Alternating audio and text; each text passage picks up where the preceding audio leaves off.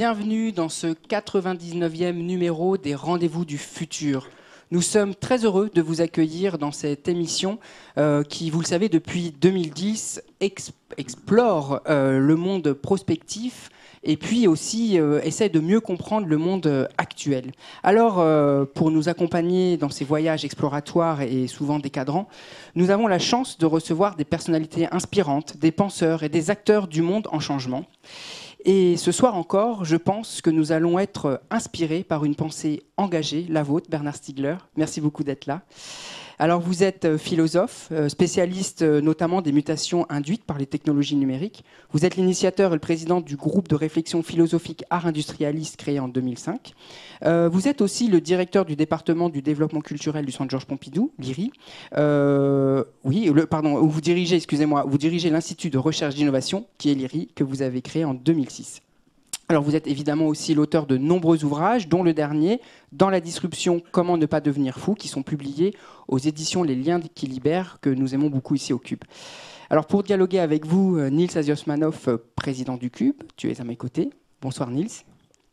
Euh, alors, vous l'avez constaté, Éloi Choplin ne peut pas être avec nous ce soir. On pense bien fort à lui. Évidemment, vous le retrouvez dans la prochaine émission. Alors bien sûr, n'oubliez pas de réagir sur les réseaux sociaux avec le hashtag euh, RDVF et puis euh, posez toutes les questions que vous voulez à notre invité, on s'en fera l'écho. Nils, je te laisse débuter ce dialogue qui va durer à peu près une heure et qui sera ponctué euh, de séquences et de vidéos qui animeront et qui alimenteront le débat. Je te laisse la parole. Merci beaucoup Bernard Stiegler d'être avec nous. C'est un très grand plaisir de vous recevoir. Nous sommes pris de vitesse par un système technique, dites-vous, qui prend possession de nos vies. C'est ce dont, euh, entre autres, on va parler euh, avec vous ce soir, autour de votre livre Dans la disruption, comment ne pas devenir fou, euh, qui nous invite à plonger dans l'univers aussi troublant que fascinant d'algorithmes prédateurs qui filent à la vitesse de 200 millions de mètres par seconde sur les réseaux. J'arrive même pas à imaginer ce que ça peut faire, mais on voit, on imagine quand même que c'est juste hallucinant. Alors tout d'abord, je voudrais effectivement, comme Rémi, euh, adresser un petit message, une pensée amicale à Charles-Antoine Bertonneau et Éloi Choplin, qui auraient dû être avec nous là ce soir, euh, qui auraient été très heureux de partager cette émission avec vous, mais qui euh, n'ont pas pu. Voilà, donc toute l'équipe du Cube pense à eux. Et puis un grand merci à Rémi Hoche, qui a accepté de, au pied levé de co-animer cette émission. Avec grand plaisir. Alors, l'automatisation des tâches pourrait détruire deux tiers des emplois dans le monde. C'est une fracassante déclaration du directeur euh, de la Banque mondiale il y a quelques jours. Elle n'est pas passée inaperçue. Elle fait écho euh, à ce que vous dites, euh, vous, depuis un certain temps, avec d'autres également. Est-ce qu'on en est vraiment là, Bernard Stiegler? Et si oui, pourquoi? Alors, disons, ce qui, est, certain, c'est que nous sommes dans ce, qu'on ce qu'on appelle les gens qui travaillent sur ces questions une, troisième vague d'automatisation, et qui est un processus qui euh, consiste à intégrer toutes sortes de niveaux d'automatisme, à commencer par nos automatismes biologiques et psychiques et sociaux, à travers par exemple les réseaux sociaux, à les analyser et à les intégrer effectivement dans des cas qui sont extrêmes, hein, à 200 millions de mètres par seconde, puisque les deux tiers de la vitesse de la lumière, c'est la circulation de l'information sur les fibres optiques, et euh, capable de les traiter à l'échelle de la planète entière euh, en simultanéité. Euh, ce qui s'articule par ailleurs avec ce qu'on appelle les objets autonomes, L'intelligence artificielle. L'intelligence artificielle, les nouveaux, les nouveaux robots, ce qu'on appelle les humanoïdes, les cobots, toutes sortes de dispositifs euh, qui viennent compléter la panoplie des portes qui s'ouvrent toutes seules depuis déjà 40 ou 50 ans et toutes sortes de choses de ce type-là qui font qu'aujourd'hui, en effet, beaucoup, beaucoup de, prospectivistes considèrent, et pas seulement des prospectivistes, des industriels, qui sont en train de s'apprêter à automatiser massivement d'ailleurs, euh, considèrent que oui, il va y avoir une baisse de l'emploi très importante. Alors, deux tiers des emplois, ça c'est vraiment aller loin. Euh, le chiffre le plus... 47%, c'est Voilà, en général, 47% pour les États-Unis sur 20 ans. Voilà. C'est vrai qu'il y a un chiffre à 70% sur 30 ans. Mais ce qui est certain, c'est que là, on ne sait pas comment cette tendance va s'exprimer, parce qu'une tendance ne s'exprime jamais en tant que telle. Elle est toujours détournée, modifiée, etc. Mais en revanche, par contre, quand j'ai sorti, moi j'ai d'abord publié un livre qui s'appelait, avant celui-ci, qui s'appelait La société automatique, où j'avais lancé tous ces chiffres et un petit peu j'essayais de mettre les pieds dans le plat parce que je trouvais qu'on n'en parlait absolument pas et que c'était vraiment pas normal. Euh, à l'époque, on me disait pas du tout, c'est archi faux. Il y avait même un rapport qui disait qu'on allait retourner au plein emploi. Enfin, bon, euh, vous savez, il y en a qui le disent encore. Hein. Oui, il y en a qui le disent encore. Par exemple, des candidats tout récents aux élections. Mais euh, depuis, quand même, là, euh, maintenant, l'OCDE, le Conseil d'orientation pour l'emploi et tout ça, par exemple, disent oui, on va sûrement perdre 10% d'emplois dans les 10 ans qui viennent. Donc ça commence quand même. Voilà, plus personne, je crois, sérieusement, je ne parle pas des gens en campagne électorale, ne, ne dit qu'on va retourner au plein emploi. Et pratiquement tout le monde maintenant admet qu'on va perdre de l'emploi. Alors ce qui est très important, c'est que Aujourd'hui, nous savons qu'au niveau de, chômage auquel nous sommes, et qui est beaucoup plus que 12%, parce qu'il y a beaucoup, beaucoup de gens dans des situations d'extrême précarité qui sont, en fait, on, est, on, tourne à 16, 17, 18%, en fait. Euh, si on rajoute encore 10%, le système coule. Mhm. Donc, euh, est-ce que la question est de savoir si ça va être 10%, 20%, 30% Non, la question c'est que ça ne peut pas continuer comme ça. Ça, c'est clair. Alors, je donne juste un exemple ou deux euh, pour ceux qui, qui nous écoutent. Par exemple, récemment, une usine chinoise dit qu'elle a remplacé 90% de ses ouvriers par des robots. Elle a augmenté sa production de 250%. Euh, Adidas va automatiser la production d'un million de chaussures par an. Tesla, avec ses véhicules, il a 700 000 voitures euh, en précommande. Il, va, il est en train de mettre en place des usines 100% robotisées pour produire 80 000 véhicules par an, etc., etc. La liste est très longue. Alors certains disent euh, que, que tout ça serait de la com des géants du numérique pour accélérer, les, finalement, paradoxalement, pour accélérer les investissements dans les technologies de rupture c'est pas totalement faux non plus, parce que vous savez bien qu'il y a des effets de prophétie autoréalisatrice, et qu'à partir du moment, euh, de toute façon, si on veut lancer une opération de robotisation, on a intérêt à l'annoncer très très fort quand on veut créer un phénomène. Et puis oui, il y a un mimétisme social qui fait que les gens s'alignent. Maintenant, euh, bon, objectivement, il y a, des gens qui disent ça, mais après, la vraie question, c'est que moi, je, ça fait quatre ans maintenant que je travaille sur cette question. Il y a trois ans et demi, j'ai commencé à dire autour de moi ici en France que Foxconn envisageait de mettre un million de robots dans une usine d'un million et demi d'ouvriers. tout le monde rigolait, disait que c'était n'importe quoi. L'année d'après, Foxconn a mis 10 000 robots pour tester et 17 milliards de dollars d'investissement. L'année dernière, ils ont licencié 100 000 personnes. Cette année, ils ont licencié 200 000. Et dans le même temps, le gouvernement chinois euh, lance un plan de fabrication de 100 millions de robots. Donc, si vous voulez, le, truc est parti. et là-dessus, on peut toujours raconter ce qu'on veut, mais il y a un processus de transformation industrielle. Alors ça nous amène à deux sujets qui ont été beaucoup discutés pendant la campagne présidentielle en France. La taxe robot, alors des grandes figures comme Bill Gates euh, considèrent que c'est plutôt une bonne idée. Et puis le revenu universel, euh, soutenu par exemple par euh, Thomas Piketty et Benoît Hamon. Quel est votre point de vue sur ces deux sujets, la taxe robot et le revenu universel, qui ne sont pas forcément alliés? Je dirais que ce sont des mesures, euh, comme on en annonce à chaque fois dans les campagnes électorales, mais le problème, il n'est pas d'annoncer des mesures, il est de changer la macroéconomie. Donc moi, je soutiens depuis 12 ans, depuis que Arsenius existe, nous soutenons le revenu, le revenu universel, donc euh, là-dessus, j'ai pas de difficulté. La taxe robot, bien sûr, je suis tout à fait convaincu, de toute façon, il faudra pas simplement taxer les robots, mais il faudra opérer des processus de redistribution sur les gains de productivité. Il y a énormément de gains de productivité liés à l'automatisation qui ne passe pas du tout par les robots. La data économie, ça passe pas par des robots, ça passe par mm. des logiciels, etc. Donc bien sûr, tout ça, pourquoi pas. Mais la vraie question n'est pas là. Ça, c'est un peu... Euh, des moulinets qu'on fait. Euh, bon, on s'agite. Euh, donc, donc la, vraie question, si je peux me permettre de vous couper, vous dites l'automatisation va conduire à un immense cataclysme. Faute d'une politique macroéconomique nouvelle, il deviendra de plus en plus improbable pour les nouvelles générations de trouver leur place. Mais justement, de quelle place s'agit-il? Parce que si le système est à bout de souffle, d'une certaine manière, il faut tout réinventer aujourd'hui. En fait, si vous voulez, il est, très très vraisemblable qu'en effet, on va perdre entre 10 et 20% d'emplois dans les 10 à 20 ans qui viennent au moins. Ça, c'est, je pense qu'on ne se trompe pas quand on dit ça. Euh, et je crois que la question fondamentale, il faut bien comprendre qu'elle est de la nature de celle qui s'est posée entre 1908 et 1933. Je veux dire, qu'est-ce que je veux dire par là? En, en 1908, un industriel qui s'appelle Henry Ford, qui avait lu le traité de management de Taylor a dit je vais mettre en place cette politique et j'arriverai à produire un million d'automobiles par an. Euh, il l'a fait. Il l'a fait, mais euh, il a, il a d'ailleurs réellement produit un million d'automobiles par an. Mais le problème, c'est qu'il fallait que les marchés suivent. Et les marchés ne suivaient pas parce qu'il fallait solvabiliser ces marchés. Et pour les solvabiliser, il fallait redistribuer. Donc, Henry Ford, qui n'était pas du tout un socialiste, c'est bien connu, euh, néanmoins lui-même a fait de la redistribution. Et ensuite, comme le capitalisme américain euh, était en tension et n'était justement pas harmonisé sur le plan macroéconomique, il y a eu une série de crises financières, mais aussi de surproduction, etc. etc. Et ça n'est qu'en 1933 qu'un démocrate, Roosevelt, a imposé une, macroéconomie qui reposait sur la protection des employés, la formation professionnelle, la euh, l'éducation, la formation, les retraites, enfin bref, ce qu'on appelle le welfare state de l'époque, et qui a installé une solvabilité à long terme qui est bien connue, à savoir que l'emploi était une fonction de la croissance, de ce qu'on a appelé la croissance.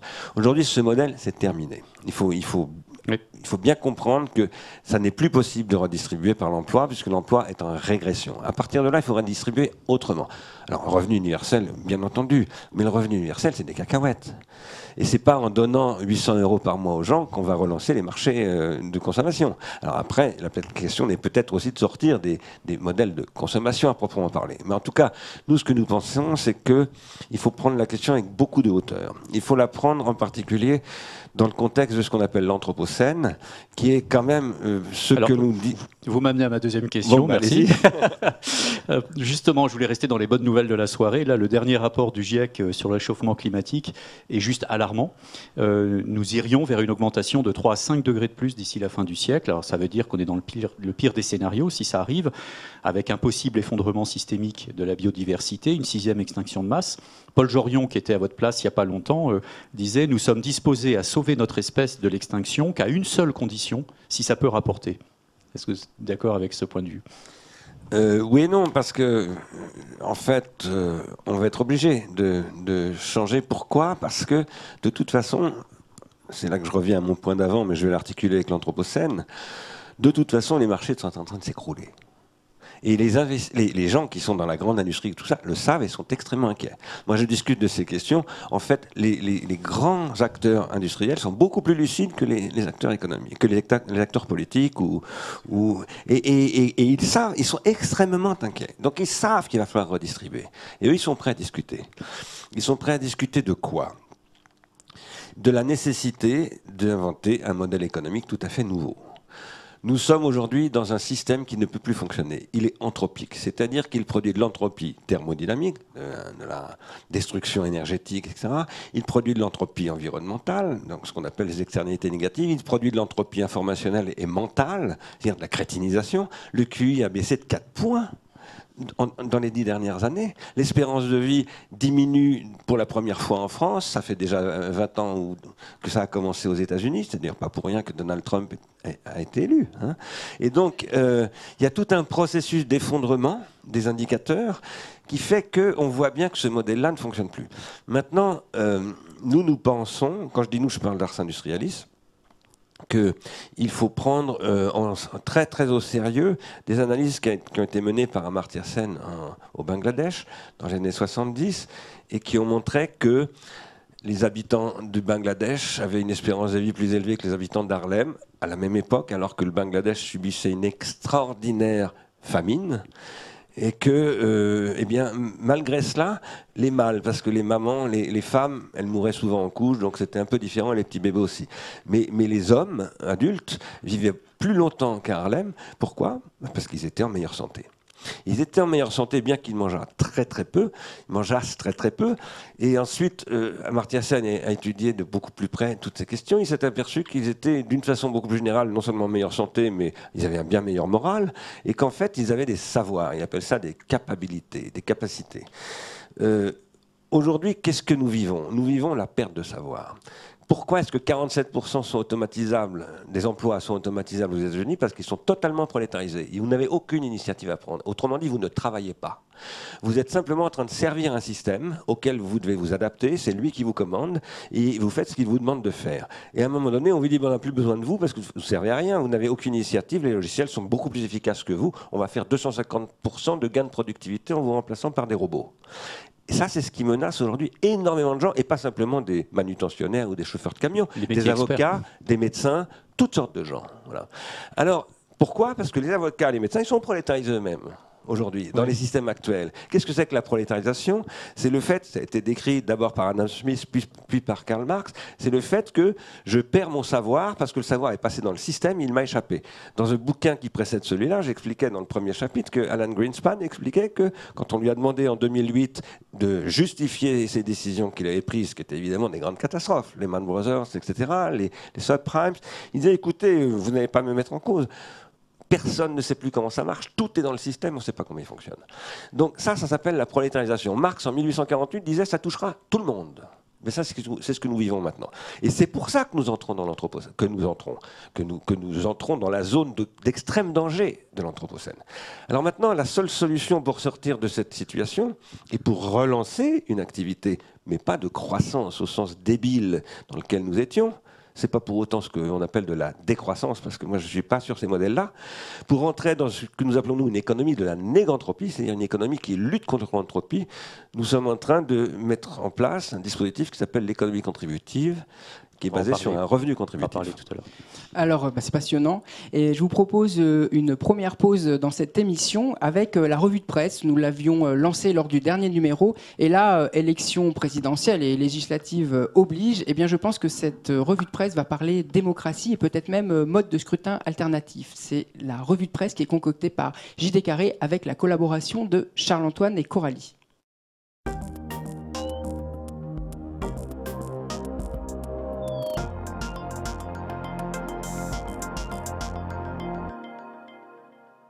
Difficile de faire une revue de presse sans parler des récentes élections présidentielles françaises. Alors quitte à parler politique, penchons-nous ici sur ce qui a récemment agité la notion de démocratie. Commençons par un article paru le 25 avril sur Mashable à propos des modes de vote alternatifs. Au jour du premier tour électoral, quelques 10 000 personnes à Strasbourg et Grenoble ont participé à une expérience menée entre autres par des chercheurs du CNRS. Vote par approbation, vote par note ou par classement, le mode de scrutin influe-t-il sur les résultats? Affaire à suivre dès le 19 juin avec la publication des premières conclusions de l'étude. Libération revient sur le témoignage d'un détenu corésien. J'ai pu aller voter, je suis passé pour un illuminé. Pouvait-on y lire le 25 avril? Il semble en effet assez rare qu'un résident de centre pénitentiaire exerce son droit de vote. Pourquoi? Parce que beaucoup de prisonniers ne savent pas qu'ils conservent ce droit, explique l'article du quotidien. De quoi relancer la question de la mise en place d'urnes dans les établissements carcéraux, comme en Pologne ou en Finlande. Pourquoi ne pas expérimenter la démocratie différemment? Le 26 avril, le site Reporter détaillait une expérience de confédéralisme démocratique en cours dans une région du Kurdistan. Difficile de résumer ici ce nouveau contrat social qui a pour fondement la reconnaissance de l'existence des minorités et la dissociation de la citoyenneté et de l'identité culturelle, ainsi que l'autogestion communale et la fédération par le bas de ces communes autonomes. S'inspirer du municipalisme libertaire, s'engager sur des axes féministes et écologiques. Et si c'était loin de son berceau occidental que la démocratie était la plus innovante Et si c'était sur Internet? Tim Berners-Lee, fondateur du World Wide Web, rappelle dans une tribune relayée le 13 mars par Télérama que la mission première du web est de servir un objectif égalisateur et de bénéficier à l'humanité tout entière.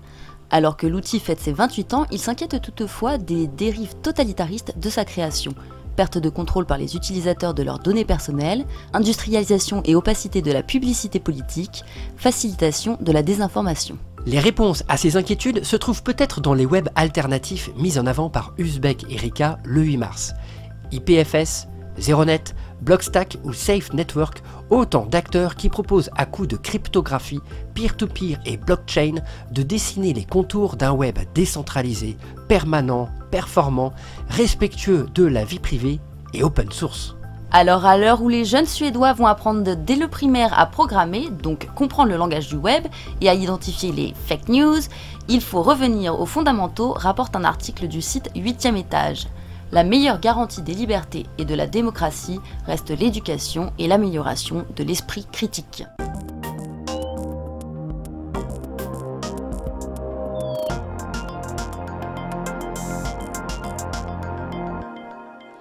Voilà, donc merci pour cette euh, revue de presse. Vous vouliez réagir à la revue de presse? Il y a des choses qui vous a marqué dans ce qu'on a vu? Bah, Ce qui m'a surtout intéressé, c'est le dernier propos de Tim Berners-Lee, euh, évidemment, Parce que je crois, moi comme lui, je- ça m'arrive de travailler avec lui d'ailleurs, que euh, nous sommes entrés dans ce que j'appelle le soft totalitarism. Et qu'aujourd'hui, le web n'existe plus. En fait, il, est- il a été totalement désintégré par les plateformes. Il existe toujours, mais il est soumis à des processus, euh, disons, de recommandation, comme on dit euh, dans le jargon officiel, euh, qui le font évoluer vers le modèle des plateformes. Les plateformes, ça sert à capter de la data. Le web, au départ, c'était pas du tout fait pour ça. C'était fait pour permettre à tout le monde d'exister. Par exemple, moi, j'ai créé Arsenus Release grâce au web. Et Arsenus Release, ce qu'on fait à pleine commune, dont je parlerai tout à l'heure peut-être, c'est grâce à Arsenus Release, c'est-à-dire au web. Et, euh, et aujourd'hui, c'est ce qui est en train d'être euh, complètement détruit. Et, il est urgent de réagir contre ça. Et cette idée d'Internet parallèle, euh, euh, un peu comme l'est le dark web, avec euh, des nouvelles technologies comme la blockchain par exemple, est-ce que ça vous semble possible aujourd'hui? Oui, oui, je pense que c'est tout à fait possible. Mais la blockchain, c'est très très intéressant et très important. C'est une technologie de décentralisation et de distribution vraiment intéressante. Mais la question fondamentale, c'est les formats de données. Et si vous voulez, le- aujourd'hui, qu'est-ce qui se passe sur le web aujourd'hui? Disons pas sur le web, mais sur, sur les réseaux en général, les réseaux numériques. Il se passe que, il se passe que nous disions tout à l'heure, c'est-à-dire que nous produisons des données en grande quantité. Nous sommes invités, provoqués à les produire par toutes sortes de technologies qui sont surtout celles des réseaux sociaux. Mais ces données, elles sont de plus en plus cadrées, elles sont calculées, accumulées, et à partir de nos profils, tout le monde sait ça maintenant. Ce que je dis là est devenu une grande banalité. Euh, simplement, les calculs qui sont faits sur nos comportements et qui sont corrélés avec les gens avec lesquels nous sommes en contact, etc., eh bien, euh, finalement, produisent des, des automatismes qui nous téléguident, qui nous télécommandent. Et qu'est-ce que ça produit? De la diminution de nos capacités spécifiques. C'est-à-dire, progressivement, nous, entrons dans, un mimétisme technologique qui est complètement stérilisant. Et ça, euh, c'est ce qu'il faut changer, parce que c'est ça qui produit l'entropie aussi. Euh, Oui, vous dites que la disruption détruit ce qui fait époque, notre culture, ce qu'on partage, parce que le système technique prend le contrôle du partage, parce que l'automatisation veut anti- anticiper et assouvir nos désirs, elle provoque la déséconomie du partage, l'effondrement de la pensée critique, la bêtise systémique et au bout du bout la perte de sens, la perte de soi.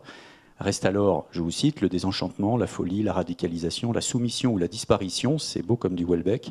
Est-ce que c'est si noir que ça? Bah oui, c'est malheureusement assez noir. hein. Il suffit de voir euh, ce qui se passe dans, dans- tous les jours. Alors je, je vous cite à nouveau, excusez-moi, mais vous avez raison. Vous dites euh, dans votre livre que je, dans la disruption comment ne, pas devenir fou, vous dites cette perte de la raison de vivre, du sens de la vie et donc de sa valeur s'exprime d'abord par le suicide. C'est ainsi que le nombre de morts par suicide peut dépasser en France le nombre de morts provoqués par les accidents de la route et frapper tout particulièrement la jeunesse. 10 000 morts par an, c'est hallucinant, euh, de suicides réussis et 200 000 ratés, ratés du désespoir. J'ai appris ça dans votre livre, c'est incroyable. Oui, mais la jeunesse va extrêmement mal. D'ailleurs, ce, ce livre commence par commenter les propos d'un jeune homme qui s'appelle Florian, Florian. et qui dit, euh, 15 ans. voilà, et qui s'adresse à un adulte en disant Tu comprends rien à ma génération, nous on n'attend rien, on se mariera pas, on n'aura pas de boulot, et on sait que c'est, on est la dernière génération avant la fin de l'humanité. Donc, et malheureusement, beaucoup, beaucoup de gens pensent ça. Il arrive, il m'est arrivé souvent quand je disais ça qu'on me disait pas du tout, mon gosse ne pense pas ça du tout. Et euh, en effet, euh, on a le gosse lui-même éventuellement ne le pense pas. Il le pense, mais il ne veut pas le penser. C'est-à-dire que nous sommes tous hantés par des. Tout le monde pense. Je suis certain que tous les gens qui sont dans cette salle en ce moment se sont dit dans les derniers mois, on va s'en, on s'en sortira pas. On peut pas. Le GIEC nous dit qu'on va pas s'en sortir, etc. Tout le monde est aujourd'hui dans cet état-là. Maintenant, euh, la question, c'est qu'est-ce qu'on fait avec ça? Mhm. Et qu'est-ce qu'on fait? Ben, D'abord, il faut comprendre ce qui se produit. La disruption, qu'est-ce que c'est? C'est le fait que les, les évolutions technologiques sont aujourd'hui conçues pour court-circuiter les structures sociales et donc pour les prendre de vitesse.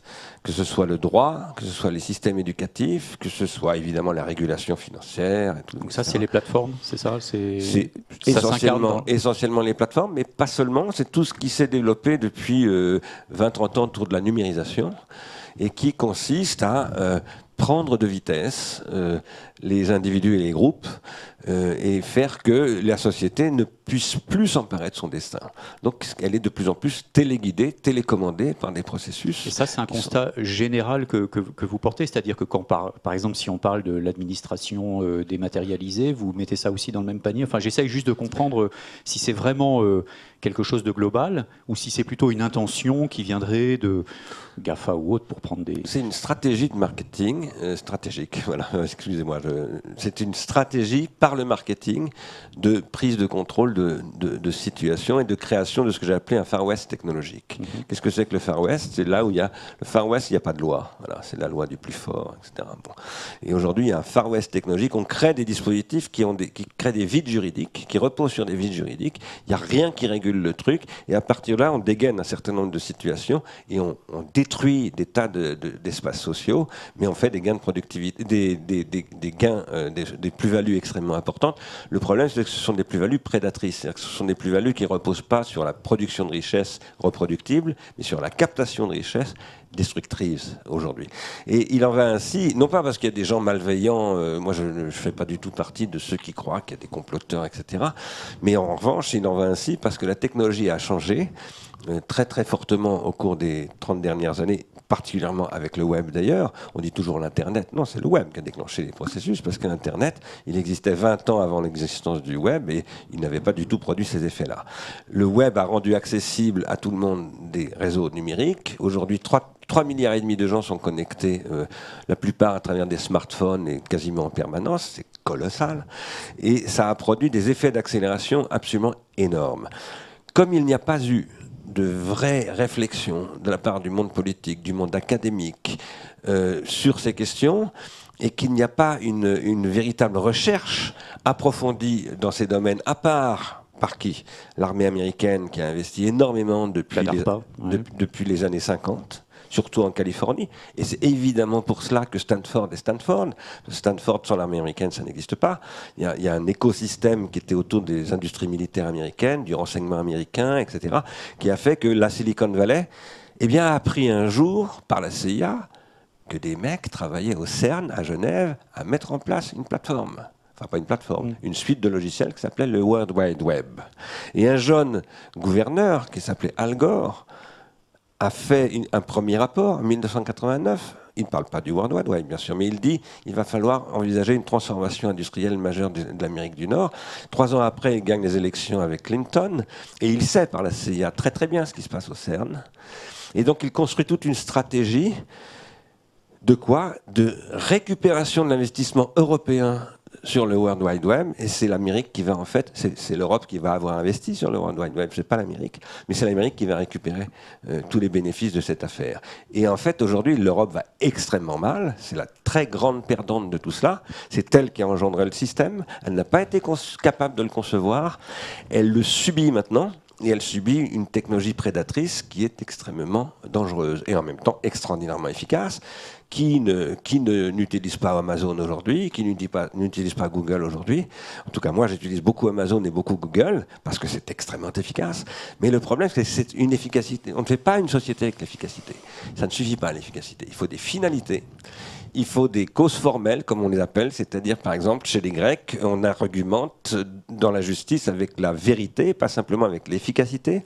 Et donc, il faut reconstruire la civilisation. Aujourd'hui, je suis allé un petit peu loin dans mon propos dans ce livre-là, hein, puisque j'ai discuté avec quelqu'un que je connais très bien, par ailleurs, qui est le fondateur de euh, The Family, Nicolas mm. Collin, bon, avec qui d'ailleurs j'ai contribué à un de ses bouquins qui l'a mm. fait connaître hein, sur les multitudes. Bon, et euh, quand il quand il s'est mis à lancer cette plateforme qui s'appelait les Barbares Attaques, là je lui ai dit ah non, tu ne devrais pas du tout faire ça parce que tu es en train de tenir. je, ne lui ai pas dit ça, mais je l'ai écrit dans le livre. Il, il, tient le même discours que Daesh. C'est-à-dire qu'il faut foutre l'État en l'air, qu'il faut tout renverser pour prendre le pouvoir. C'est ce que dit Daesh. Hmm. Alors je dis pas du tout que Nicolas Colin est un, est un terroriste ou, un barbare, mais je dis qu'à un moment donné, il y a un manque de responsabilité, il y a un manque de lucidité.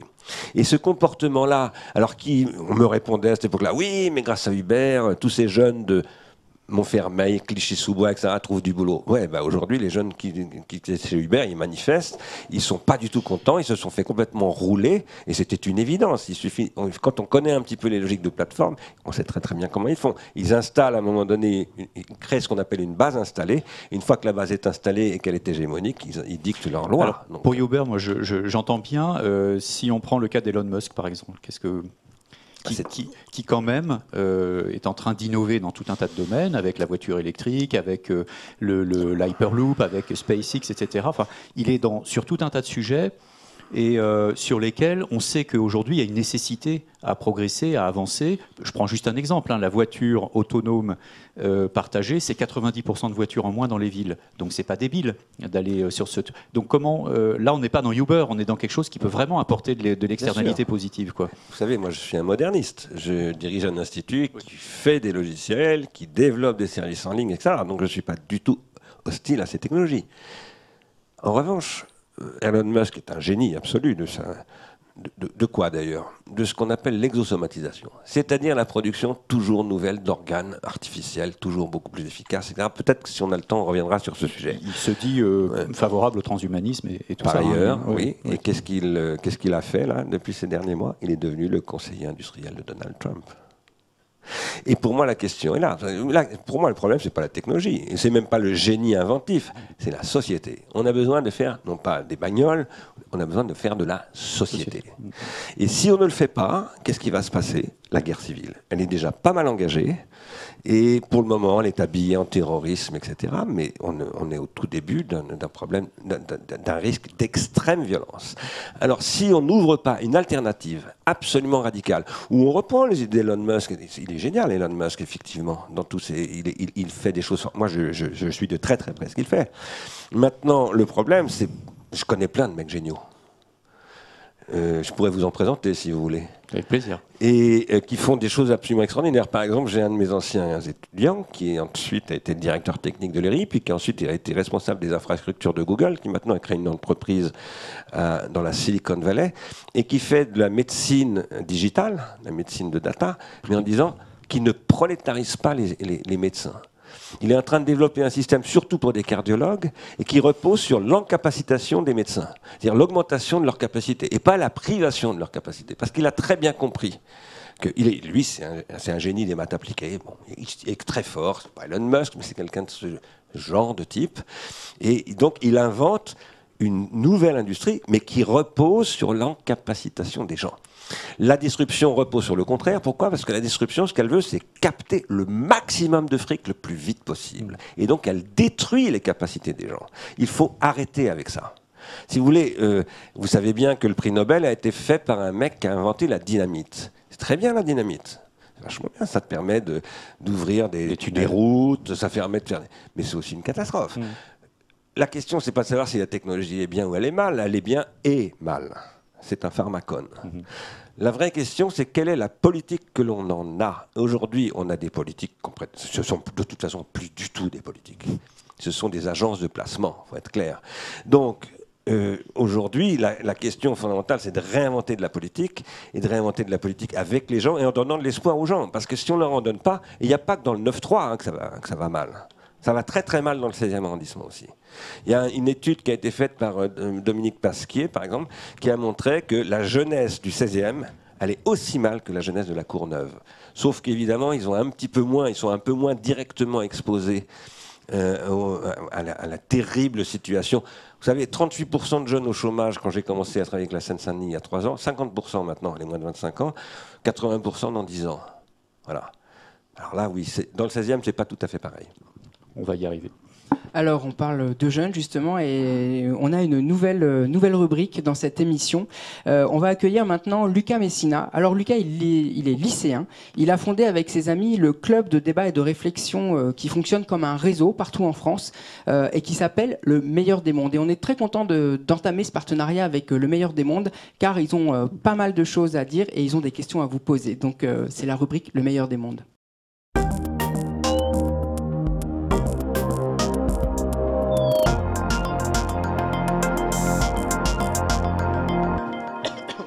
Alors bienvenue euh, Lucas, on est vraiment très heureux de, de t'accueillir euh, ce soir et de commencer donc ce partenariat avec le meilleur des mondes. Vous faites un super boulot, on a eu l'occasion d'en discuter. Merci. Euh, et ben donc tu as au moins minimum deux questions à poser à Bernard Stiegler. Bien, merci. Euh, tout d'abord, j'aimerais remercier le Cube et Monsieur Stigler pour sa présentation. Alors, ma première question porte sur l'enseignement des jeunes de ma génération. Dans un monde en constante mutation, peut-on se former à la disruption Et demain, y aura-t-il des enseignants de la disruption très très bonne question. Je vais vous répondre par une petite anecdote. Il y a, il y a quelques années maintenant, pas loin de 5 ans, un, monsieur qui s'appelle Vincent Payon, que je connaissais depuis euh, autrefois, parce qu'il est philosophe. Il a étudié la philosophie, il a enseigné aussi. euh, m'a proposé de, rentrer dans son projet sur la rénovation de l'école. Et il voulait que j'accompagne ce projet sur l'introduction du numérique à l'école. Il m'a m'a demandé donc de, voilà, d'accompagner le ministère de l'Éducation nationale et tout un groupe sur l'introduction du numérique à l'école. Et j'ai répondu euh, dans ce groupe, mais le, numérique à l'école, euh, on ne sait pas très bien ce qu'il faut faire avec le numérique à l'école. Par exemple, je vais recevoir très bientôt, au mois de juillet, ici, Marianne Wolf, qui est une neurologue américaine, qui a beaucoup travaillé sur la transformation, l'évolution de la structuration du cerveau par les digital natives. Et elle dit, il faut peut-être un peu réfléchir avant d'introduire, en tout cas, le numérique dans les petites classes. Ça, elle est archi contre. Au collège, peut-être. Voilà. Alors, ce que je vais, pourquoi est-ce que je vous parle de ça? J'ai proposé, j'ai dit à Vincent Payon et ensuite à la ministre Madame Fioraso de la Recherche, il faudrait créer avec des établissements scolaires, des collèges, des lycées, des profs et surtout des étudiants, des- des écoliers, des lycéens, etc. Il faudrait créer des équipes de recherche qui travailleraient pendant une dizaine d'années pour véritablement essayer de pratiquer ce que nous appelons, nous, de la recherche contributive, euh, qui permettent de, réfléchir à ces choses-là. On n'a pas de recul sur ces choses-là. Maintenant, euh, je, je vous dis ça parce que la disruption, elle se produit essentiellement à travers le numérique. Mais il n'y a pas que le numérique. Il y a d'ailleurs plein de technologies nouvelles qui sont en train d'arriver, en plus du numérique, du côté de la bionique, de toutes sortes de domaines, qui vont énormément disrupter encore beaucoup plus. Votre question est excellente. Il faut effectivement se poser la question de comment on peut apprendre à vivre dans la disruption. Il faut le faire à l'école. Il faut commencer par réenseigner l'expérience du non-savoir. C'est pas grave de ne pas savoir quelque chose. Ce qui est très grave, c'est de ne pas vouloir savoir qu'on ne sait pas. Ça, c'est très grave. Et euh, par exemple, on demande aujourd'hui à des profs d'enseigner des choses auxquelles ils n'ont pas été initiés. On est dans des situations où, en principe, d'ailleurs, ils n'ont pas le droit de le faire. Normalement, ils n'ont pas le droit d'enseigner des choses pour lesquelles ils n'ont pas été validés. On leur demande de le faire quand même. On les met dans une situation de complète déstabilisation. Ils se sentent très mal, ils sont démoralisés. Les jeunes qui les regardent se disent mais ils sont tocards. Voilà, c'est pas, ils comprennent plus rien. Il y a quelque chose qui ne va pas du tout. C'est parce qu'on n'a pas bien posé le problème. Aujourd'hui, nous sommes à une époque où je dirais pas le savoir, mais l'information, la technologie, les procédés, etc., vont 10, 20, 50, 100, 200, 1000 parfois fois plus vite que la capacité des institutions à évoluer. Il faut le traiter, il faut en faire un sujet d'enseignement. C'est un fait, et il ne faut pas en avoir peur, à, condition de le prendre en face, de, le regarder en face. Après, euh, il faut en analyser les vrais tenants et aboutissants. Qu'est-ce qui se passe, par exemple, avec la technologie de Google, la technologie linguistique, qui est extraordinaire? Euh, Tout récemment, j'enseigne dans des pays étrangers, et l'autre fois, j'avais deux ou trois bouquins, deux, ou trois textes compliqués à lire en anglais. Je me dis, tiens, je vais regarder comment ça se passe sur Google. Et j'ai été très très surpris par la qualité de la traduction de Google. Depuis, depuis quelques mois, c'est extrêmement impressionnant. Mais en même temps, je sais ce que dit Frédéric Kaplan, qui est un polytechnicien, qui a beaucoup travaillé, qui travaillait sur les automatismes et les robots autrefois chez Sony, et qui maintenant enseigne à l'école à, Lausanne, en Suisse.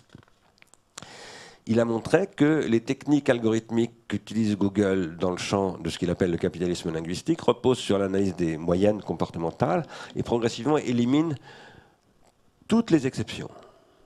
Si maintenant vous prenez la théorie de, de Bopp, le grammairien allemand, de, euh, bon, peu importe, je trouve plus le nom, de Ferdinand de Saussure, des gens comme ça qui sont des grands penseurs du langage au 19e et au 20e siècle, ils vous expliquent que ce qui fait que le langage évolue, ce sont les exceptions.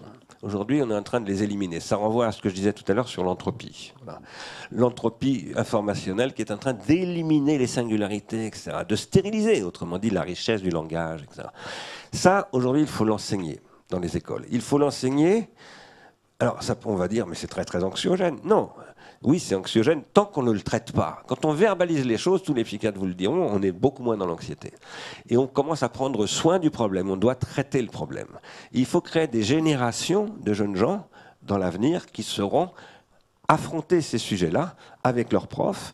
Et ça, ça suppose de créer, moi j'appelle ça des nouvelles écoles doctorales. Aujourd'hui, en ce moment même, je suis, déjà je vais diffuser la semaine prochaine un appel d'offres. J'ai déjà commencé il y a, quelques mois, l'année dernière, en fait, déjà un premier appel d'offres. Je suis en train de lancer de nouvelles thèses qui travaillent sur la disruption dans toutes sortes de domaines, dans le droit, dans le, dans le soin, dans le bâtiment aussi, dans la mécanique, etc. Pourquoi faire? Pour prendre le problème à bras le corps et réinventer une économie sans du tout rejeter Elon Musk ou les plateformes ou quoi que ce soit, mais en les respécifiant dans le sens de nos intérêts. Nos intérêts, c'est pas pas mon intérêt à moi Stigler, c'est pas votre intérêt à vous, c'est notre intérêt collectif. S'il n'y a pas de collectif, il n'y a pas de vie possible. À partir de là, il faut le réinventer. Aujourd'hui, la disruption, c'est ce qui détruit le collectif. C'est ce qui court-circuite. Bon, les réseaux sociaux, c'est formidable, très bien. Et en réalité, vous savez très bien que c'est en train de détruire massivement les relations sociales. Et ça ne peut pas. Il faut réinventer les réseaux sociaux. Il ne faut pas rejeter les réseaux sociaux. il faudrait, par exemple, dans les lycées, il faut, arrêter de dire aller sur Facebook, sur Twitter. Moi, je travaille sur Twitter. J'ai fait des, applications pour Twitter, mais mais en même temps, ce que je pense, c'est qu'il faut inventer des nouveaux types de réseaux sociaux, beaucoup plus intelligents, beaucoup moins mimétiques, beaucoup plus enrichissants. C'est absolument possible. Et quand j'entendais, euh, voilà, dire euh, faites des classes Facebook et tout ça, je trouve ça consternant de bêtises. Surtout des réseaux sociaux qui ne créent pas des bulles informationnelles. Euh. Lucas, je crois que tu vas être le porte-parole d'un autre membre de ton collectif euh, qui avait fait une vidéo, malheureusement on n'a pas pu la, diffuser, mais tu peux poser sa question. Alors vous savez, nous sommes beaucoup à vouloir vous poser des questions. Et j'ai d'ailleurs une amie qui habite à Bordeaux qui s'appelle Lola Pierre et elle voudrait vous poser la question suivante.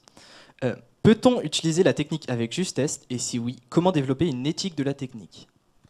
Ça c'est une question immense. Je vais vous répondre d'une manière en deux phrases. Un, peu, un peu générale. Je vais vous répondre par une chose que, que, je dis malheureusement trop souvent, parce que, mais, mais qui en même temps, je crois, très efficace. D'où est née la philosophie Ce qu'on appelle la philosophie? Vous êtes en quel niveau aujourd'hui euh? Je suis en terminale scientifique. Donc vous faites un peu de philo? Absolument. Voilà. Et vous avez donc entendu parler de Socrate? Oui. Socrate est le fondateur de la philosophie? Avant lui, il y avait des présocratiques, mais ce n'était pas encore des philosophes, on appelait des sages. C'est Socrate qui, constitue le champ philosophique. Et à propos de quoi il le constitue En luttant contre les sophistes. Et qu'est-ce qu'il reproche aux sophistes? D'utiliser une nouvelle technologie. Cette nouvelle technologie, elle est très importante et remarquable. Il la rejette pas du tout, contrairement à ce qu'ont dit beaucoup de gens. C'est l'écriture. Il la rejette pas parce qu'il s'en sert. Il sait que la loi grecque est basée sur l'écriture, que la cité grecque a été fondée sur l'écriture alphabétique incompréhensible par tous les citoyens, etc. Mais il dit, vous, les sophistes, vous utilisez l'écriture pour produire quoi? Des fake news, de la post-vérité. Vous trompez les gens et vous les rendez méchants. C'est pour ça qu'on est en guerre civile. À l'époque, c'est la guerre civile à Athènes. Hein. On efface tout, quand on enseigne la philosophie, tout ça, on efface le contexte. Mais il ne faut pas effacer le contexte. C'est la guerre civile.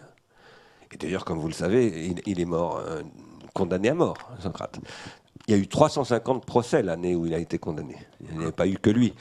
Donc c'est une période extrêmement dure, ça va mal. Et il dit, il n'est pas du tout contre l'écriture, mais il dit, si on, invente, si on ne prescrit pas quoi Une thérapeutique de ce pharmacone, alors ça serait une catastrophe. Pourquoi est-ce que je dis thérapeutique et pharmacone? Parce qu'il emploie le mot pharmacone. Il dit, l'écriture c'est un pharmacone. Un pharmacone, qu'est-ce que ça veut dire? En grec, ça veut dire un poison et un remède.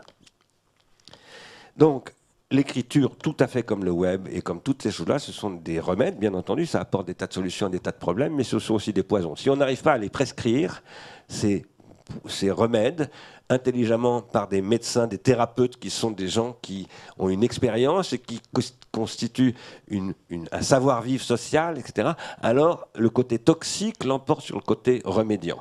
À partir de là, la question c'est de réinventer la thérapeutique, mais à l'époque du numérique. Et voilà, c'est une, je réponds vraiment pas très, mais je n'avais que deux phrases, j'en ai, utilisé un peu plus que deux. Euh, c'est un peu sommaire comme réponse, mais c'est la bonne question par contre. En tout cas, merci. Je crois qu'on aurait adoré vous avoir en prof de philo et hein, les fake news à, à l'ère de Socrate. Socrate, Socrate, si je dis pas de bêtises, qui avait totalement anticipé les robots, qui disait euh, un jour il y aura des instruments qui, par ordre ou pressentiment, pourront réaliser tout un tas de tâches pour nous. Il avait pensé les robots. Il a pensé beaucoup de choses. Euh, merci beaucoup Lucas et on salue euh, les autres membres du collectif qui sont Oui. venus euh, ce soir avec toi. Donc on les salue et on est très heureux de ce partenariat. Tu reviens dans la prochaine émission. avec Bah, nous. très bien. Voilà. Merci. Donc tu restes avec nous encore un peu. On continue la- la- le dialogue. Merci Nils. beaucoup. Ouais. Merci à vous. Nils, je te laisse la parole. On continue. euh, Alors enfin, on rentre dans le sujet, enfin un des sujets passionnants sur lequel vous êtes. Refaire époque en refaisant du partage, c'est ce que vous allez expérimenter donc à partir de cette année avec le territoire de pleine commune au nord de Paris. Vous voulez y développer une coopérative des savoirs, de savoir autour d'une économie des communs. Alors avant d'entrer dans le contenu euh, concrètement, euh, je voudrais juste savoir comment s'est faite déjà la rencontre avec le territoire, avec les élus, avec les habitants autour de cette très belle idée d'un territoire apprenant contributif. Comment ça a démarré cette affaire? Bah, c'est à, la suite du colloque dont je parlais tout à l'heure. euh, enfin, non, j'en ai pas parlé d'ailleurs, mais j'ai fait un colloque il y a trois ans et demi au Centre Pompidou sur l'automatisation et qui parlait des choses dont nous parlions au début de cette discussion, euh, auquel ont assisté pas mal de gens, des industriels, des gens du monde économique. Certains de ces industriels sont venus me voir après le colloque en me disant Vous avez tout à fait raison, nous sommes convaincus que l'automatisation va exploser, etc. Et donc, quand vous dites qu'il va falloir redistribuer autrement, nous sommes tout à fait d'accord, etc. Donc, ça nous intéresse d'y travailler. Et au même moment, le, maire- le- le- le président de, de Pleine Commune, Pleine Commune, c'est une. C'est ce qu'on appelle un établissement public territorial. Monsieur Brauzek Patrick Barozek, qui en est le président, donc de neuf communes qui rassemblent 430 000 habitants, m'a proposé, euh, d'abord m'a demandé de lui dire un petit peu le fond de ses analyses et, m'a proposé qu'on qu'on réfléchisse à faire des choses ensemble sur le territoire de pleine commune. Et là, je lui ai dit, euh, si tu veux qu'on fasse des choses, on se connaît bien parce qu'il est membre de l'association Ars Industrialis, si tu veux qu'on fasse des choses ensemble, il faut que tu saches que 38% de tes jeunes sont chômeurs aujourd'hui, les moins de 25 ans, ils seront 50% dans 10 ans. J'ai commencé en lui, disant ça. Si on a, euh, 50%, ils seront 80% dans 10 ans. Si on, si on applique les chiffres de Roland Berger, aujourd'hui ils sont 50%. On a commencé cette discussion il y a 3 ans. Et, euh, et, il me dit, mais qu'est-ce qu'il faut faire? Je dis, il faut inventer une nouvelle économie. Il faut, proposer au monde économique, il y a beaucoup d'industries sur ce territoire, c'est un territoire assez dynamique, il faut proposer quoi? L'extension du régime des intermittents du spectacle à de nouveaux métiers. Pourquoi le régime des intermittents du spectacle? Eh bien parce que de plus en plus, la valeur est produite aujourd'hui dans l'économie actuelle en dehors de l'emploi sur ce qu'on appelle les externalités positives. Par exemple, les gens qui servent Wikipédia produisent beaucoup, beaucoup de valeur qui n'est pas monétisée, mais qui par contre est exploitée, pas par Wikipédia, mais par, d'autres. Et euh, nous sommes dans la data économie fournisseurs de toutes sortes de choses euh, pour lesquelles on ne nous rémunère évidemment pas. Par ailleurs, il y a toutes sortes de gens qui développent des savoirs euh, dans toutes sortes de domaines hors emploi et nous pensons qu'aujourd'hui, il faut que euh, la redistribution ne se fasse plus à travers l'emploi qui va régresser de plus en plus, mais à travers le travail hors emploi. Ça veut dire qu'il faut effectivement reprendre progressivement le modèle du régime des intermittents. Qu'est-ce que c'est que les intermittents du spectacle? Peut-être que tout le monde ne le sait pas ici. Ce sont des gens qui travaillent dans le monde du spectacle, donc cinéma, euh, théâtre, spectacle vivant, audiovisuel, etc., et cirque, et qui euh, produisent de la valeur négantropique. C'est-à-dire qu'on ne donne pas un revenu d'intermittent du spectacle à une, à une, standardiste de téléphone. par exemple. C'est ce que faisait TF1, mais TF1 était pénalisé pour ça. On n'a Est-ce pas que le vous me permettez juste Oui, de dire sûr. ce qu'est la négantropie selon vous, parce que c'est une très belle, c'est un très, très joli passage dans votre livre. Vous dites alors, lorsque nous sentons mal à l'aise devant un terrain vague, une chambre en désordre, une affligeante zone commerciale, c'est l'entropie qui nous étreint. Nous éprouvons ce que, signifie la négantropie lorsque, dans un rayon de soleil, nous voyons soudain et pour la première fois depuis l'an passé l'explosion de couleurs de printemps, cependant que la fécondation de tout ce qui vit recommence dans la lumière et la chaleur que nous avions oubliées. Le printemps est à la sortie de l'hiver incolore l'expérience commune de cette résurrection. Je trouve que ça dit merveilleusement bien ce qu'est la négantropie. La négantropie, c'est la renaissance. C'est-à-dire c'est la reproduction par la vie de l'inattendu. Parce que la vie, c'est complètement inattendu. Voilà, c'est incalculable. Mm. Et donc, nous sommes, si j'emploie le mot incalculable, à- vraiment à dessein, là, parce qu'aujourd'hui, sur le territoire des pleines communes, où nous sommes en train d'expérimenter, nous commençons à créer les conditions d'expérimentation d'un revenu contributif, nous discutons aussi avec Orange nous faisons plus que discuter, nous sommes en train de développer des plateformes avec des champs incalculables où là, les, data, les big data, les, les algorithmes. champ incalculable ben, C'est un champ de délibération. En fait, euh, un, champ informationnel, je veux dire, hein, dans, un, champ, dans un format de données. Mhm. Cette idée, j'y réfléchis depuis 12 ans. Euh, après avoir rencontré il y a 12 ans, dans le bassin minier, Nord-Pas-de-Calais, euh, sur une petite ville qui s'appelle Los Angoel, un élu qui s'appelle Jean-François Caron, et qui me faisait visiter sa ville qui me disait, tu vois, ça c'est des capteurs qui ont été utilisés, qui ont été installés par Orange, c'est des capteurs sur des flux, sur des, toutes sortes de choses, des capteurs thermiques, etc. Mais ils déclenchent pas des algorithmes et des automates, ils déclenchent des réunions d'habitants ou des réunions de fonctionnaires. Ils déclenchent des débats publics et ils servent à incapaciter le territoire à le faire réfléchir. Ça, c'est intéressant. C'est beaucoup plus intéressant que ce qu'on appelle la Smart City, qui est une stupid city. C'est la conclusion qui a été faite par l'université de Séoul, où j'étais euh, au mois d'octobre dernier, et qui, euh, c'est en Corée hein, que s'est développé Songdo, c'était la première grande smart city, et la conclusion des universitaires spécialistes de ces questions à, à Séoul aujourd'hui, c'est que c'est une ville stupide et invivable. Qui a le plus fort taux de suicide des jeunes au monde. J'allais le dire. J'allais justement le dire, exactement. Donc, il faut. Alors, j'ai proposé à Patrick Gonzac, moi, quand je lui ai parlé du numérique, il m'a dit Mais tu sais, on est super en retard, on est les moins connectés de toute la France, etc. J'ai dit Tant mieux, tant mieux, c'est bien, vous n'êtes pas crétinisés. Et donc, vous n'êtes pas dans la course après le, la fake news. Vous faites peut-être un peu trop de trafic de cam et tout ça. Bon, ça, c'est un autre problème.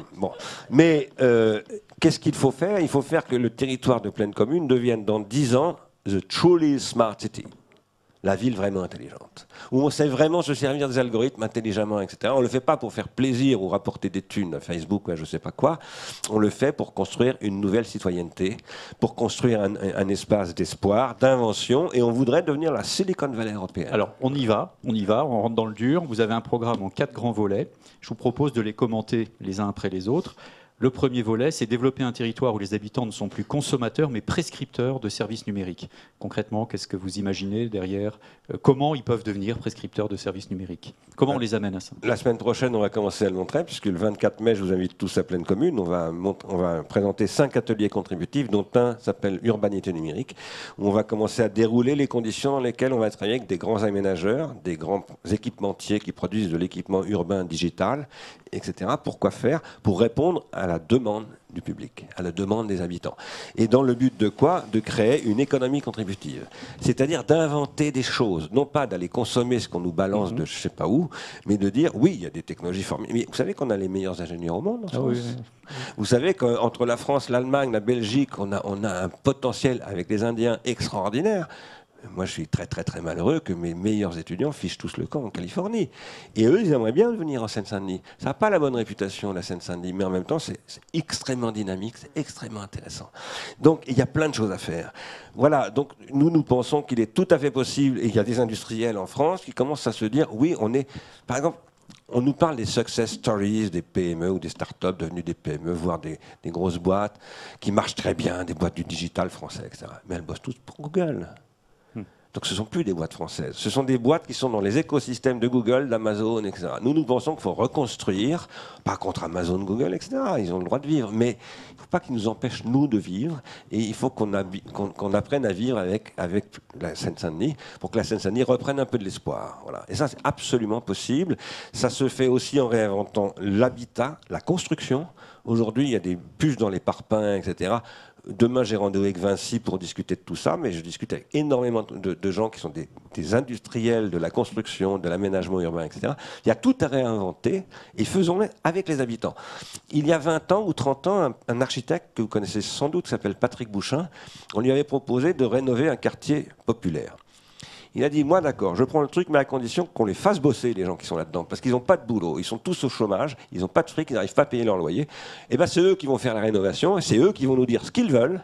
On va les aider, parce qu'on est architecte, donc on est là pour les aider à, formuler ce qu'ils veulent, et on va créer des boîtes. Et il l'a fait. Et ça a très très bien marché. Il faut faire ça en Seine-Saint-Denis et inventer une autre manière de faire de l'économie. Oui, d'ailleurs, vous dites dans votre livre qu'on marche euh, souvent sur la tête en termes euh, justement d'aménagement euh, numérique des collectivités, des territoires. Par exemple, il y a un plan du gouvernement de 15 milliards d'euros dans le très haut débit qui a été lancé. Alors, c'est très bien d'avoir du haut débit partout. Sauf que ce qui se passe, c'est qu'il y a les, ce qu'on appelle les OTT, euh, over the top, les, les compagnies, euh, justement les GAFA qui arrivent par-dessus, qui mettent la couche servicielle, qui aspirent toute la valeur. Donc en fait, les 15 milliards, on les a investis pour les GAFA. Exactement. Voilà. Exactement. L'État français investit pour l'Amérique. Voilà. Euh, deuxième euh, volet, on va, on va aller vite parce que de toute manière, vous avez déjà abordé un certain nombre de points. On va aller vite, mais je pense que c'est intéressant pour ceux qui nous écoutent de voir euh, ces différents volets. Donc, vous l'avez un peu évoqué tout à l'heure, euh, développer un modèle de redistribution des gains de produ- productivité par le revenu contributif qui s'inspire à la fois de l'organisation du travail, du logiciel libre et du régime des intermittents du spectacle, vous l'avez dit, euh, tel qu'il rémunère condition- conditionnellement la capacitation. Un mot complémentaire, vous avez déjà abordé ça, hein, mais euh, est-ce que vous avez quelque chose à ajouter ou pas? Bah, faire ça, c'est formidable. On est en train de revendiquer le droit à l'expérimentation pour Oui, pouvoir distribuer euh, au début 250 revenus comme ça, etc., pour des jeunes de la. Seine-Saint-Denis. Mais il y a des conditions à ça. Il faut créer une économie contributive qui a- parce que c'est un revenu conditionnel. Ils touchent un revenu contributif, mais c'est comme les intermittents. S'ils ne font pas à un moment donné, euh, les intermittents, 507 heures d'emploi intermittent, eh ben, ils perdent leur revenu. Là, c'est la même chose. Donc, comment on va créer une économie qui va leur donner de l'emploi intermittent? C'est pour ça qu'on travaille sur l'urbanité numérique, par exemple, et sur d'autres sujets dont Et- je vais peut-être reparler tout Et les à l'heure. 250, c'est euh, tiré au sort ou c'est Tiré au euh, sort. Tiré au sort, d'accord. Mais par ailleurs, il faut aussi faire de l'encapacitation. C'est-à-dire que euh, la semaine prochaine, nous allons aussi présenter un atelier que nous montons avec la Fédération des parents d'élèves de Seine-Saint-Denis pour réfléchir à comment le collège, le lycée, l'université, la formation professionnelle, toute l'éducation populaire vont évoluer vers un processus de capacitation, non pas de formation professionnelle et tout ça. On Ouais, donne ouais. des formations en fait qui Ouais. n'ont pas d'emploi C'est apprendre à apprendre, quoi. C'est apprendre à produire de la capacité Ouais. collective et ça, ça intéresse énormément les profs de la Seine-Saint-Denis. Et les 250, c'est de l'intergénérationnel, c'est. euh, des- enfin, C'est pas encore décidé, on est en train. Moi, je suis pour que ce soit des très jeunes. Très jeune. Mm. Troisième, troisième volet, concevoir des plateformes web permettant la constitution de communautés apprenantes et contributives sur la base d'un web négantropique. On a déjà évoqué euh, ce que c'était, mais donc quand même cette notion de plateforme web. Donc il y aura de la technologie derrière, il y aura certainement de la big data, il y aura un peu tout ce que on a évoqué tout à l'heure. Euh, j'ai bien compris que euh, ce qui est important pour vous, comme dit Patrick Vivray, c'est ce qui compte ne se compte pas. Euh, donc l'idée, c'est effectivement pas d'aller mettre euh, l'information dans des petites boîtes, mais de faire que ça puisse créer de la capacitation. Et le but, c'est ce que j'appelle maintenant un web délibératif. C'est-à-dire que c'est un petit peu sur le registre de ce que je disais tout à l'heure sur la petite ville de Los Angeles dans le Nord-Pas-de-Calais, utiliser des algorithmes pour amener les gens à réfléchir et à utiliser, à, à réfléchir avec les algorithmes. C'est-à-dire, par exemple, à utiliser vraiment les open data intelligemment, mais pas pour se faire court-circuiter par Facebook, comme c'est le cas en Angleterre, comme vous le savez certainement. Les statistiques ont été vendues à Facebook. Euh, Mhm. voilà, en Angleterre, ce n'est plus l'État anglais qui, qui s'occupe des statistiques, ce qui est absolument sidérant, puisque maintenant Facebook facture tout ça à l'Angleterre. Et donc, euh, là, l'idée, c'est de dire on va réinventer un système statistique, mais avec les citoyens, construit par et pour les citoyens.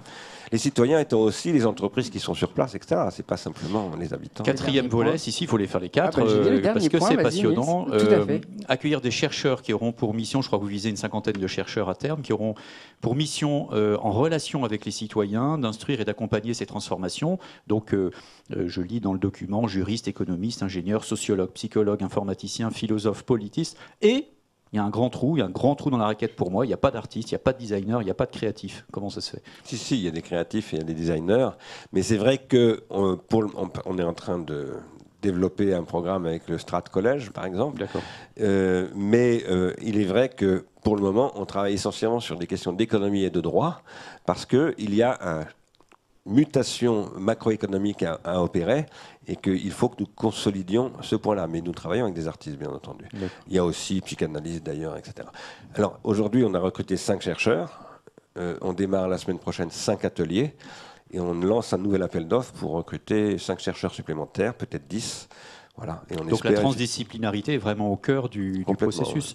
ouais. Juste une question, une parenthèse, parce que euh, vous avez été euh, directeur de l'innovation à l'INA, directeur de l'IRCAM, euh, l'IRI, enfin vous, êtes, vous, a- vous avez euh, un parcours au sein d'organisations qui sont au cœur de l'innovation dans l'audiovisuel, les contenus, etc. Qu'est-ce qui fait, je fais une parenthèse là, mais qu'est-ce qui fait qu'on n'ait pas eu, vu émerger en France une sorte de Media Lab à la française? Pourquoi c'est pas arrivé ce truc-là? On a essayé. Il y avait tout ce qu'il fallait pour, on est Ouais, d'accord ouais, on a essayé, on est plusieurs, plusieurs à avoir essayé, mais on a un blocage. Moi-même à l'INA, j'ai essayé, j'ai essayé de créer quelque chose qui s'appelait Inavision. Oui. exactement. Et euh, malheureusement, j'ai eu euh, l'inspection des finances sur le dos, euh, voilà, toutes sortes de gens qui m'ont dit mais non, mais non, et, et aussi la Commission européenne qui m'a dit c'est pas le boulot de, de, de Eh oui. service public de faire ça. Pas de compétition avec le marché, Et, donc, allez vous coucher, alors que moi, je leur ai expliqué que PBS, qui est la chaîne publique américaine, a été à l'origine d'une transformation majeure avec Microsoft, avec Apple, etc. Mais bon, ça, c'était incompréhensible. Je, par je- les- je dis ça parce que le Media Lab, vous l'avez vu euh, évidemment euh, sortir de terre aux États-Unis, à Boston. Euh, J'imagine que ça vous a quand même remué de voir qu'il y avait des endroits dans le monde où des choses comme ça arrivaient et qu'en France il y avait une, ces C'est ce, blocages. c'est ce qui va arriver en Seine-Saint-Denis. D'accord, Voilà, super. Donc rendez-vous en Seine-Saint-Denis, ça, ça vaut le détour. Et euh, bah, justement, on va continuer cet échange, Bernard Stiegler, car il y a une personne avec nous euh, dans la salle ce soir qu'on salue, euh, qui a deux questions à vous poser. Cette personne, c'est Ariel Kirou, vous la connaissez bien. Il est journaliste, auteur, essayiste, et vous avez notamment écrit avec lui L'emploi est mort, vive le travail, paru aux éditions Les Mille et Une Nuits. Alors, c'est la séquence résonance avec la première question d'Ariel Kirou.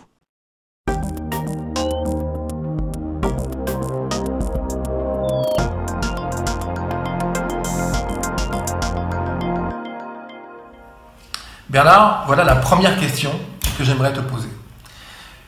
Ta pensée est engagée, ta pensée est critique. Je dirais même qu'elle est rebelle aux idées reçues du temps présent, notamment sur le numérique. Et pourtant, tu me sembles en permanence en quête de validation de tes pairs, voire de validation de certaines institutions, que ce soit pour ta démarche ou pour des projets comme euh, Pleine Commune entre cette pensée très peu orthodoxe et cette quête de légitimité, est-ce qu'il n'y a pas contradiction? Comment toi, tu pourrais expliquer ce que d'aucuns pourraient percevoir comme un, grand écart?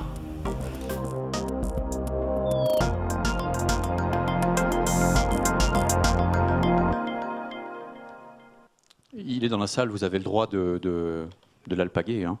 C'était plus simple pour l'émission de le faire euh, sous cette Il me forme-là. semblait qu'il était c'est pour ça que j'étais étonné. Mais c'est une très bonne question. Euh, et de quoi s'agit-il? En fait, je suis, moi, quelqu'un qui soutient les institutions. Que je sois un rebelle, un hétérodoxe, ça c'est une évidence. Mais d'abord, j'ai été dans des institutions. L'INA, l'IRCAM, Vous êtes le pharmacon. Et, si vous voulez, le con, euh, Non, non, C'est pharmacon. pas dans ce sens-là. C'est-à-dire que vous êtes, dans le, vous êtes le virus dans le système, mais le virus qui peut soigner le système. Mais je pense qu'on ne peut pas se passer de dispositifs de certification, qu'on ne peut pas se passer de dispositifs top-down. Je pense que quand on nous dit qu'il n'y a que du bottom-up, c'est complètement faux. Euh, Par exemple, euh, Facebook, ça, repose sur des dispositifs top-down extrêmement brutaux en plus, mais complètement cachés. Et qu'il y a une façon démocratique de produire du top-down. Ça passe par les institutions euh, qu'il faut complètement réinventer aujourd'hui, c'est une évidence. Et donc oui, en effet, je suis pour la légitimité. Pas pour la légitimation de ma propre action, ça je m'en fous éperdument. Mais en revanche, je- je pense qu'il est extrêmement important de reconstituer de la légitimité. La légalité n'est pas autosuffisante. Il faut l'efficacité n'est pas autosuffisante. Il faut de la légitimité, il faut de la reconnaissance. Et ça, ça suppose de réinvestir effectivement euh, les organismes, les institutions, etc. Alors on va... Pardon, excusez-moi, je vous écoute. On va justement, euh, Ariel avait une deuxième question, peut-être un peu plus personnelle, on l'écoute.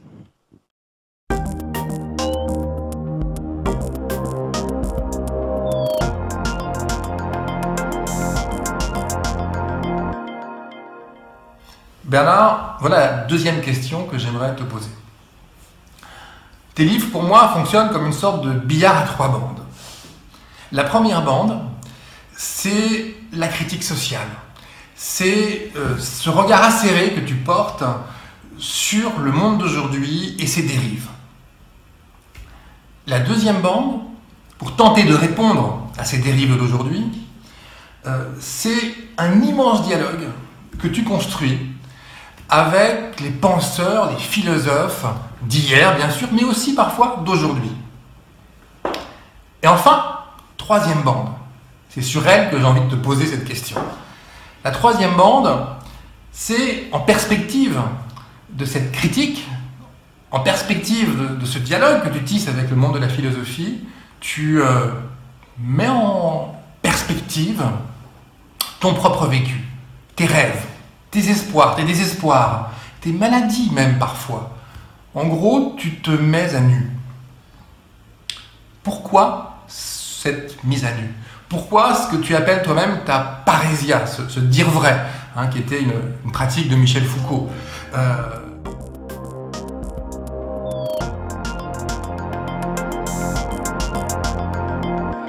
Alors il faut, allez-y. Il faut peut-être préciser donc euh, ce que Foucault appelle la parésia. Enfin, c'est pas Foucault qui appelle la parésia. Ce que rappelle Foucault à propos de ce que les Grecs appellent la parésia.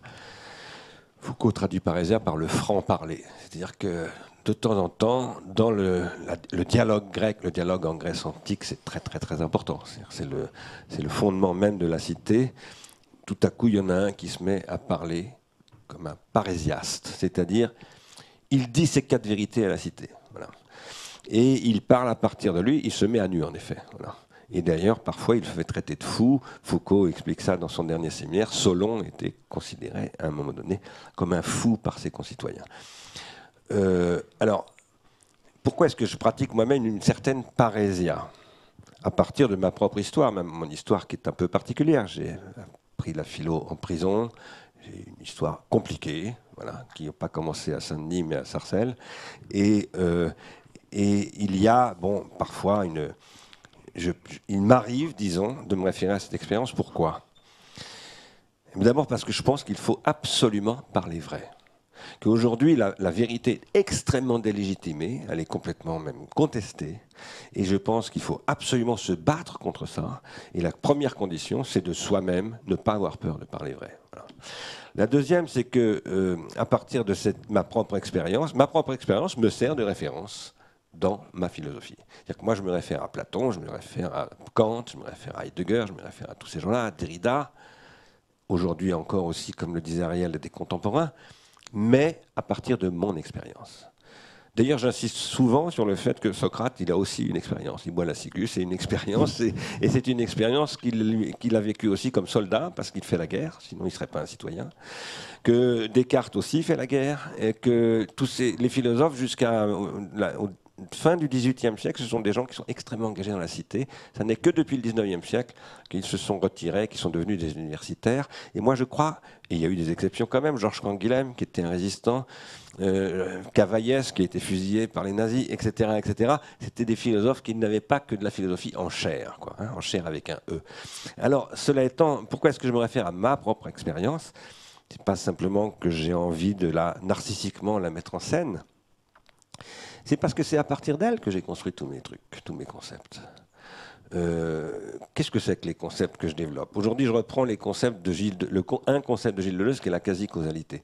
Mais en fait, j'ai découvert ce concept de Deleuze plus tard. Moi-même, j'avais commencé en prison à pratiquer quoi? Qu'est-ce que c'est que la quasi-causalité? C'est une, une façon de vivre qui est héritée des stoïciens. Et les stoïciens posant qu'il faut s'approprier ce qui t'arrive. C'est bouddhiste aussi. C'est pas seulement bouddhiste, parce que le, bouddhisme va vers l'ataraxie, c'est-à-dire, tandis que le, stoïcien, il, va inventer à partir de ça. Je dis pas que les bouddhistes n'inventent pas, hein, parce que mm. je vais en Chine très souvent maintenant, et, le bouddhisme, c'est extrêmement riche, mais c'est pas exactement la même chose.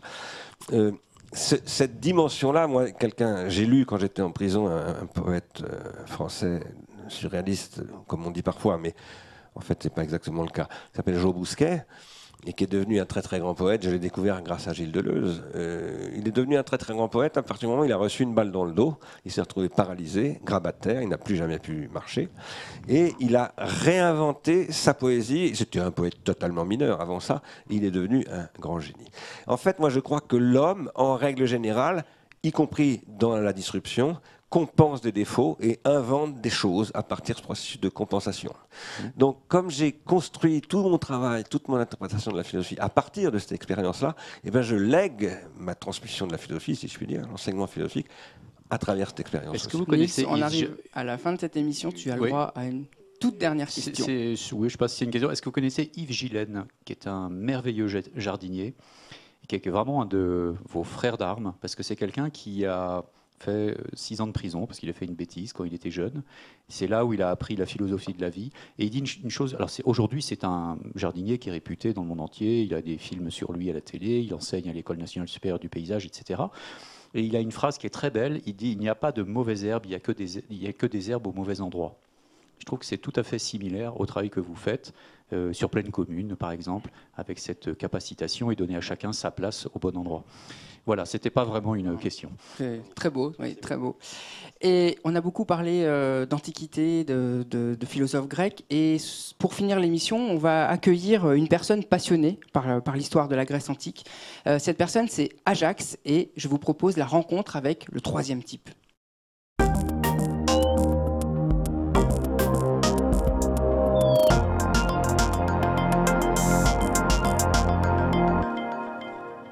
Ajax, tu as le micro, tu as deux minutes pour ta chronique. J'ai deux minutes pour ma chronique. Alors je pose le cadre tout de suite. Nous sommes en 2214. Nous sommes très précisément 27 ans après l'apocalypse qui a rayé Internet de la carte. Pourtant, on y était arrivé. On l'avait fait. On l'avait fondé, notre Babel 2.0. On l'avait trouvé, notre langage commun, le HTML. Mais le frêle esquif du web a surfé sur la vague du Styx jusque dans les profondeurs de l'Ereb. On l'avait pourtant érigé, ce monde. On y était arrivé. On avait enfin vengé Prométhée. Nous nous étions affranchis du temps, délivrés de l'espace, et d'un souffle, d'un tout petit souffle, les dieux l'ont balayé, notre château de cartes. La fibre, nous l'avions. Artistique, politique ou numérique, je ne sais pas, je ne sais plus. Tout a disparu. Les palimpsestes sont muets, la rosette du net s'est éteinte à jamais. Il ne reste qu'une étendue d'eau salée, insondable, infranchissable, hostile. J'ai entendu dire qu'il y avait des hommes qui, comme moi, peu ou prou, peuplaient les côtes à l'horizon. Mais je n'ai pas, je n'ai plus le moyen de le savoir. Petit, dans Wiki, j'ai entendu parler de livres. Je me souviens de Gutenberg, de l'imprimerie, des bibliothèques, des musées. J'ai même entendu parler du mot art pour qualifier ce que nous appelons aujourd'hui charte graphique. J'ai ouï dire qu'avant, en ces temps immémoriaux, les hommes, et non les robots, faisaient la guerre. Des millions de morts partout, du sang qui giclait en geyser depuis la Terre. Pardon. Pardon. Excusez-moi. euh, je suis Ajax, on est bien en 2017. Et je vous rassure, euh, l'apocalypse n'a pas eu lieu. Internet n'a pas disparu. En réalité, ce qui m'importe, ce qui m'emporte, ce qui m'inquiète aussi, c'est qu'on ne peut plus se passer d'Internet. On est dépendant de lui. Sans Internet, l'omniscience à portée de smartphone disparaît et l'on se retrouve comme nu, totalement esselé, loin du monde. Notre esprit, sans sa béquille numérique, peine à rassembler des connaissances fragmentées. On a perdu le goût d'apprendre et surtout on a perdu le goût de l'effort d'apprendre. Dans les tissus adipeux du net, on se laisse aller au confort rassurant du savoir instantané. On simplifie à outrance, on paupérise l'esprit humain. Donc le véritable problème pour moi, c'est que Google est devenu le cloud de notre cerveau, de notre mémoire, que Facebook est devenu le siège de notre sociabilité. Instagram, Snapchat, YouTube, les galeries de notre créativité. À force de désincarner, de transférer, de délocaliser l'esprit humain dans la machine, de se digitaliser, on risque d'avancer vite, très vite, tellement vite, qu'à la fin on n'avancera plus. La triste uniformisation du net pousse à une forme de consanguinité qui, je le crois, est dangereuse pour nos cultures. Aussi, les jeunes générations connectées, dont je fais partie, euh, éprouvent de plus en plus le besoin de se reconnecter à la question du sens. Quel est le sens de notre monde numérique? Au-delà de l'innovation pure ou du business, que construisons-nous de pérenne pour l'avenir? Je vous remercie. Ben, C'était une, une belle conclusion pour l'émission. On a essayé d'avoir euh, quelques éléments de réponse. Le sens, c'est euh, un beau sujet qu'on avait abordé d'ailleurs dans la revue du Cube. Absolument. Alors, euh, l'émission touche maintenant à sa fin. Niels, je, je te laisse Oui. le mot de la conclusion. Alors la conclusion, bah, c'est, j'ai pris la dernière phrase de votre livre, dans la disruption. La dernière phrase, c'est pour faire de la politique, il faut rêver. Et Vincent Cespedes, qui était euh, sur le plateau ici il y, a pas, y a un an, nous disait le rêve, c'est du désir. Il faut retrouver le désir du désir. Qu'est-ce que le désir, demandez-vous? Le désir est déjà le courage, qui n'est admirable que parce qu'il admire, ce qui le rend courageux. Pour faire de la politique, il faut donc du courage. Merci Bernard Stiegler d'éveiller en nous le désir du courage. Merci beaucoup, merci à tous. Merci Nils euh, d'avoir euh, animé euh, cette soirée. Merci Ajax et merci énormément à vous, Bernard Stiegler, d'avoir partagé avec nous ce, beau moment d'échange et de débat d'idées. Merci d'avoir suivi cette émission en direct, en replay. Euh, merci à vous d'être euh, si nombreux dans la salle ce soir. On est vraiment ravis de vous, accueillir, de vous avoir accueillis. Merci évidemment aux équipes, aux super équipes euh, de, des Rendez-vous du Futur, la JD Carré avec Jérémy et Jonathan. Merci à Triple C. Merci aux équipes du Cube également, que j'aurais envie de les citer tous, mais je ne peux pas. voilà, je me vois qu'on fait des petites grimaces dans la régie. évidemment, un salut, plus qu'un salut amical à Éloi et Charles-Antoine qui nous ont manqué, ce soir, mais on pense euh, évidemment bien fort à eux et on va les retrouver dès les prochains numéros des rendez-vous du futur. Alors, avant de nous quitter, je vous donne juste deux euh, informations à noter dans votre petite tablette. Déjà, le jeudi 1er, euh, 1er juin à 19h30, ici même, au Cube, vous avez rendez-vous pour le lancement de la 12e du 12e numéro de la Revue du Cube. Et le thème, ce sera Tous créateurs. On sera ensemble, Nice, pour animer cette émission. Donc, vous êtes bienvenus. Il y a plus de 30 personnalités qui ont contribué à ce numéro. nous avons Michel Bowens, euh, nous avons euh, Jean-Pierre Balpe, auteur et artiste numérique, mais aussi le, philosophe italien Vincenzo Sorrentino. Bref, ça va être vraiment un beau rendez-vous. Rendez-vous le 1er juin à 19h30 au Cube. Et puis le deuxième rendez-vous euh, dont je voulais vous parler, c'est le Forum Changer d'air. Le Forum Changer d'air qui va inaugurer sa cinquième édition sur le thème le travail aux robots et la vie aux humains. On en a un petit peu euh, parlé.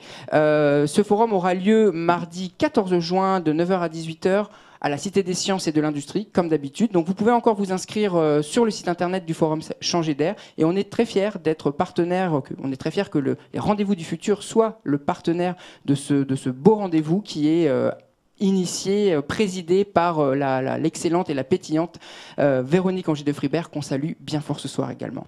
Alors merci encore à tous pour votre fidélité et on se retrouve très bientôt pour un prochain numéro des Rendez-vous du futur. Merci.